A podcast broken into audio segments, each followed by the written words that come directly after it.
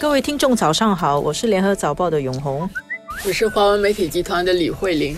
今天我们谈一个台湾在星期二发生的一个挺惊爆的新闻啊！台湾有一个周刊叫《镜周刊》，它报道郭台铭的儿子啊郭守正对他的友人说，郭台铭不会等待国民党把韩国瑜换掉，郭台铭自己就会出来参选，不要等国民党换瑜。结果郭台铭的办公室出来澄清啊，这个周刊讲的东西是编剧本，郭台铭从来没有期待国民党。会换掉韩国瑜做总统候选人，也没有讲过这个话。但是郭台铭在慎重思考要不要参选总统，这就是一个挺劲爆的点呢。等于他第一次通过办公室明确的承认，在慎重思考要不要选总统，他没有死心。但是可能也不是很劲爆，因为其实他初选落败之后，大家也在等着看他什么时候出来说。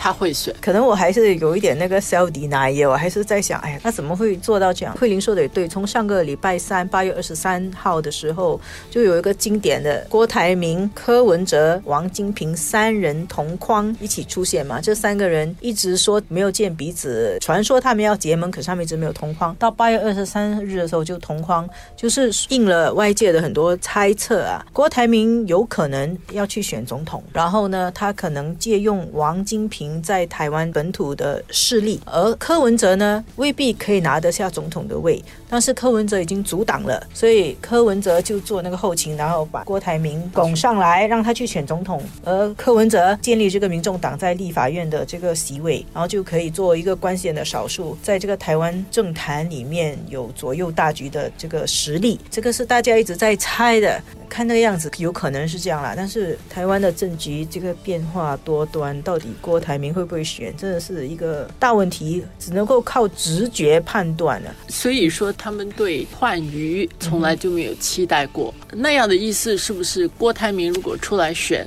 他是脱党？对，就他得要脱党。然后呢，九月十七日总统的参选联署期截止，他如果要脱党参选，他要在九月十七日，大概两个多礼拜，他要筹集二十八。八万份的总统联署书，有传言说他们已经进入备战状态，通过制作手机 App 等等啊，要用科技在二十多天里面的时间得到二十八万联署，然后他就可以脱党出来参选了。我自己觉得这件事情很很诡异啊。首先，我觉得郭台铭他一心一意是想出来选，然后呢，他是想要脱党，以独立人士、以非国民党候选人的身份出来参选呢，还是他还在等国民党换掉韩国瑜？这个倒是有一点变数，也可能现在他在讲来讲去，这个做做样子，也还是在等国民党换韩国瑜。但是这个很险，因为国民党的考虑也很复杂。国民党嗯，经过了风风雨雨，最后正式。选出了韩国瑜做那个候选人。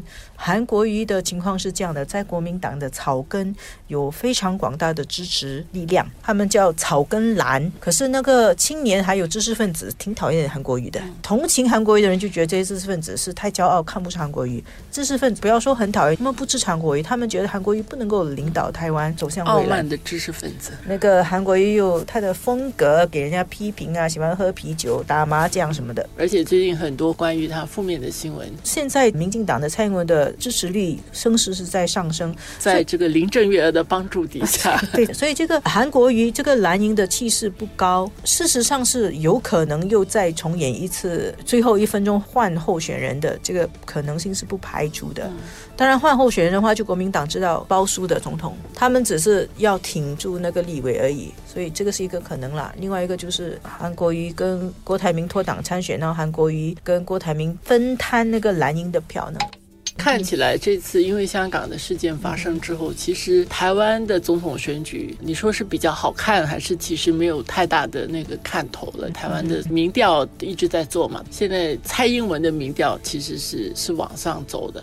国民党因为无论是香港的问题，或者是国民党自己现在都还搞不定他，真的就是上一次的总统选举也是这样，对，这一次也是这样，要不然就大家都要抢着选。就是人怎么会在同一个陷阱像跌下去两次，也是相当奇怪啊。这个对权力的这种欲望，其实真的是不是我们一般人所能够想象的。这个国民党里面对权力的欲望，那个争权夺利还在进行。同时，这个党显然是没有一个方向，他们没有一个中心，没有一个主轴要走怎么样的路。大家其实，在分摊权力，看起来是很不妙了。对两岸，如果说是这样子下去，民进党继续执政，对两岸关系会有一些影响。Thank you.